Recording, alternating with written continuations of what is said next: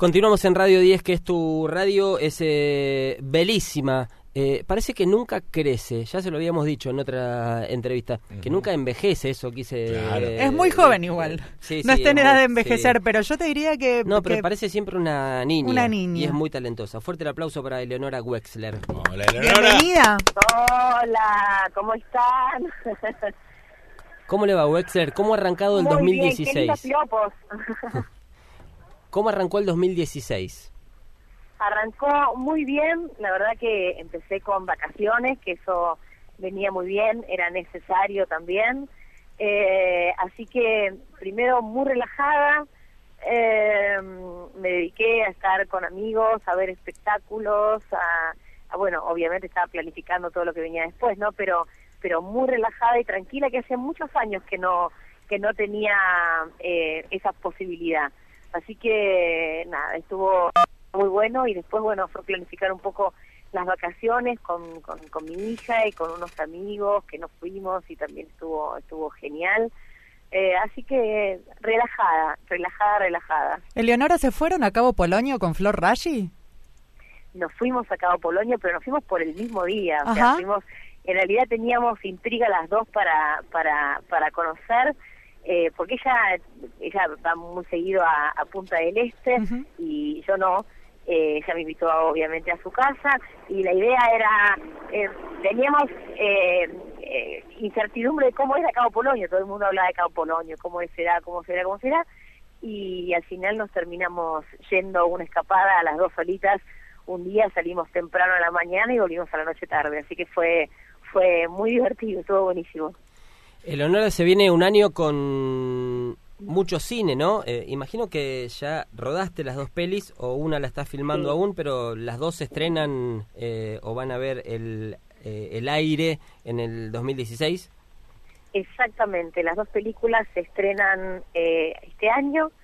Eh, es Ataúd Blanco una, que se estrena creo que primero, eh, que es una road movie de terror, que la verdad que las imágenes que vi ya me parecieron que estaban espectaculares y encima me divertí mucho estando ensangrentada, cortando cabezas, eh, fue buenísimo. Para, para, si te divertiste en una película de terror, significa que la película es mala. Te, te- tendrías que haber no. dicho que te asustaste, que te cagaste de No, miedo. mira, estaba con Julieta Cardinali, que tienen más o menos, supongo, la misma edad. Eh, rotas, Sí, explotadas.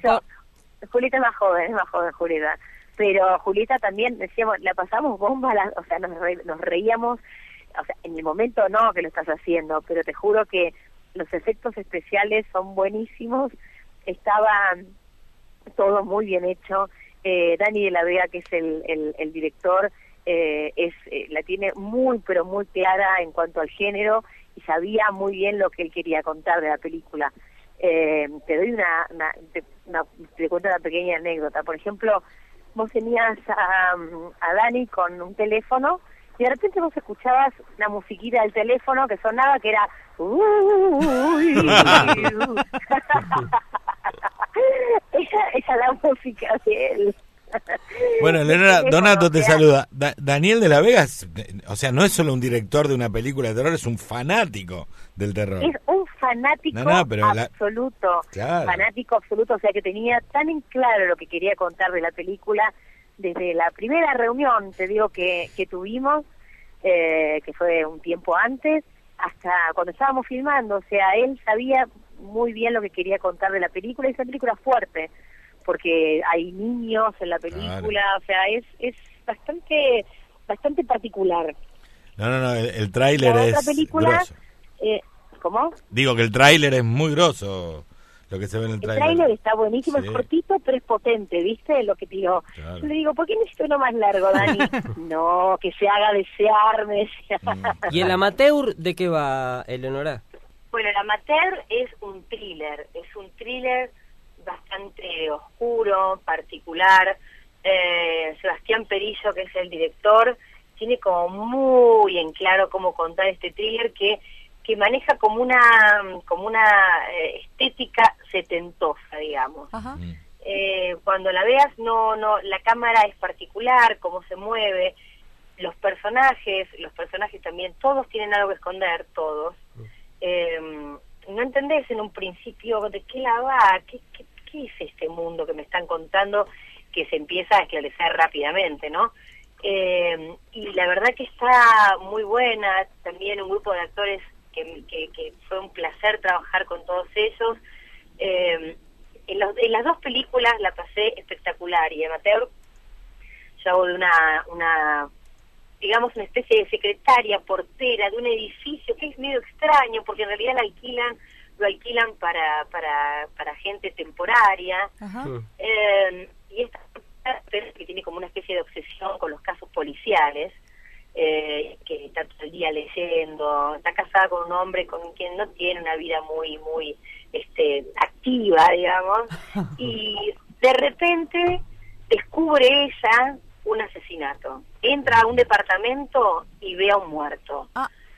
Eh, te cuento desde mi lugar, ¿no? desde el lugar de mi personaje. Em, y a partir de eso, mi personaje, bueno, va teniendo toda una serie, ella se quiere hacer la investigadora privada, por supuesto, y no te voy a contar cómo termina.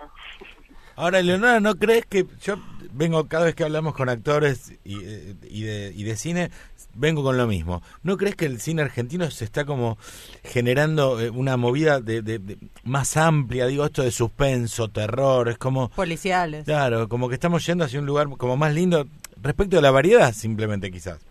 Totalmente, yo creo que realmente tenemos muchas opciones, así como eh, te puedo decir que en teatro tenemos un abanico enorme, amplio y que es genial yo creo que el cine está creciendo un montón, a todo nivel. Tenés cine independiente que es espectacular, tenés cine comercial que está muy bueno, tenés eh, estas alternativas que decís vos, esta película de terror, esta road movie, eh, que es completamente diferente. También amateur es diferente.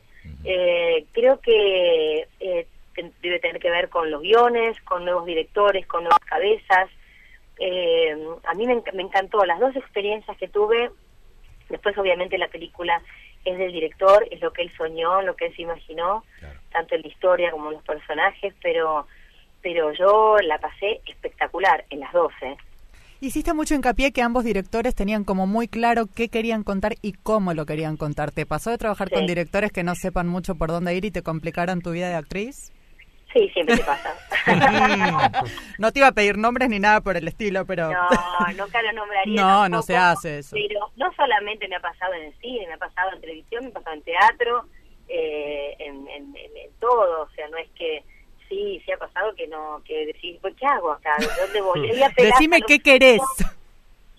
Eh, ya ni siquiera pregunta porque te das cuenta que no sabe nada de lo que quiere. Entonces, mm. eh, es como uno trata de apelar al, al, oficio y a decir, bueno, eh, no es lo más placentero, porque a mí me encanta que me dirijan, me encanta eh, ser parte de una historia donde hay un código en común. Vos te das cuenta cuando una película o cuando una obra eh, es buena es porque hay un código en común y para mí eso tiene que ver muchísimo con el director. Ajá. la maldecida de Fedra volvemos.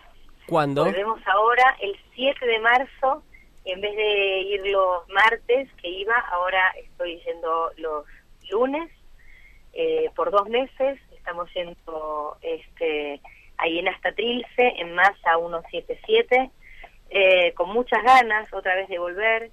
En Semana Santa voy a estar en Córdoba, eh, en el Teatro Real, dos días haciendo funciones eh, había también la posibilidad de ir a La Plata, o sea que bueno, nada, es como, como una valijita la maldecida de Fedra que la llevamos y, y sigue estando, me da, me, me, gusta mucho, disfruto, tengo ganas de volver a hacerlo, mañana vuelvo a ensayar, ah, así que estoy ansiosa, estoy ansiosa, estoy con ganas.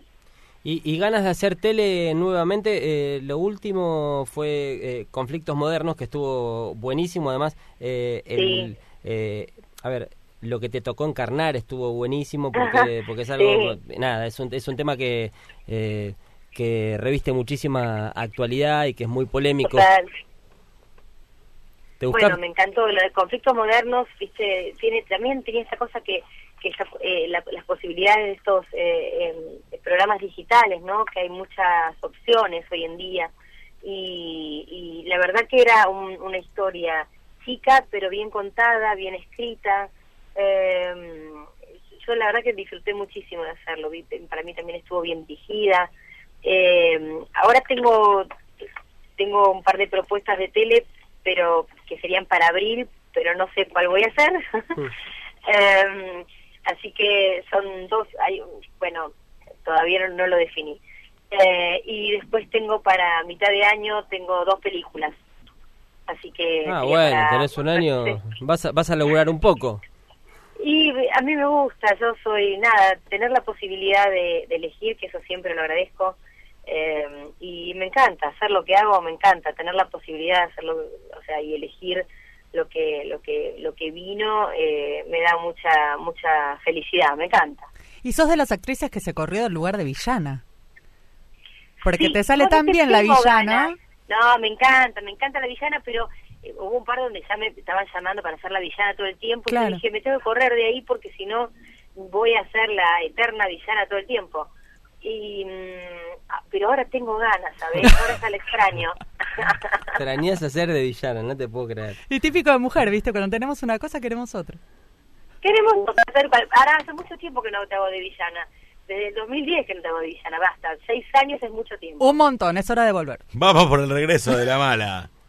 Eh, Vamos por el regreso. Eh, Eleonora, ¿sos de mm, estar atenta a la actualidad, de leer los diarios, de ver tele, de ver noticieros, de tener una opinión política eh, formada eh, en relación a lo que está sucediendo coyunturalmente? Digo, ¿cómo ves el país? No mucho, la verdad, no mucho. ¿No lo ves mucho el país? No, no lo veo mucho el país, no, no leo mucho los diarios los noticieros tampoco los veo mucho porque porque es un pajón todo mm, o sea, eh, me eh, eh, parece ignorante no de mi parte. No no no. No pero tiene que ver con la sensibilidad también. Cuando uno es muy sensible las cosas te, juro que me mata me mata. No, aguanto un rato y ya digo basta no no no quiero más o mm. sea eh, sí noto la división sí noto la brecha sí noto eh, sí creo en la democracia, sí creo en la posibilidad que podamos crecer como, como en eso confío, eh, pero sigo viendo una brecha enorme que ya la veía de antes, ¿no? No es que la veo ahora. Eh, quizá ahora la sienta un poco más marcada porque está como un, un lado, el otro, y eso me tiene bastante cansada, ¿no? La eh, sí, sí. Te, decía. No, decía que, que creo que en cada caso hay cosas buenas, hay cosas malas, hay que lo que creo que somos un gobierno democrático y que tenemos que apoyar lo que obviamente uno puede puede repudiar o puede enojarse o puede pero creo que hay que hay que tratar tratar de verdad de que podamos unirnos y tratar de, de ser más tolerantes. Mm. tal cual Vamos, Don, vamos, ah, que quería preguntarle algo y se quedó con las ganas. Sí, te, Iba, a citar una frase de la maldecida Fedra que dice, en el fondo era una causa justa, no se puede andar queriendo siempre. ¿Es así? No se puede andar queriendo. Es, esa es la frase. Por eso, por eso la cito. Porque que muchas amigas eh, que la fueron a ver me nombraron esa frase puntualmente. No se puede estar queriendo siempre. No, era, habla que, bueno, en un momento eh, ella, la, la madre de Peregrina la vende a ella, a, Fedra, a los ocho años, nunca más la volvió a buscar, sin embargo ella defiende a su mamá diciendo que eran muchos hermanos y que no se puede estar queriendo siempre, no sé por qué, dice ella, así decía mi madre, no se puede estar queriendo siempre. Igualmente, al final del espectáculo, ella dice, pero no sé, no sé. Entonces, hay un lugar donde queda en vos, ¿no? ¿Se queriendo siempre o no? Claro, está muy bien. Eleonora, te agradecemos muchísimo esta charla y que te vaya muy bien en todo lo que tenés planeado eh, para este 2016. Es más, te deseamos que puedas hacer todo lo que tenés planeado para el 2016. Vamos a intentarlo y poner toda la energía para, para poder hacerlo y me encantaría que vengan a ver el espectáculo, La Maldecida de Federa. Claro que sí, allí estaremos felices. Allí estaremos. Me encantaría nos, que vengan. nos encanta el teatro. Te mandamos un beso enorme. Un beso y gracias, un beso grande.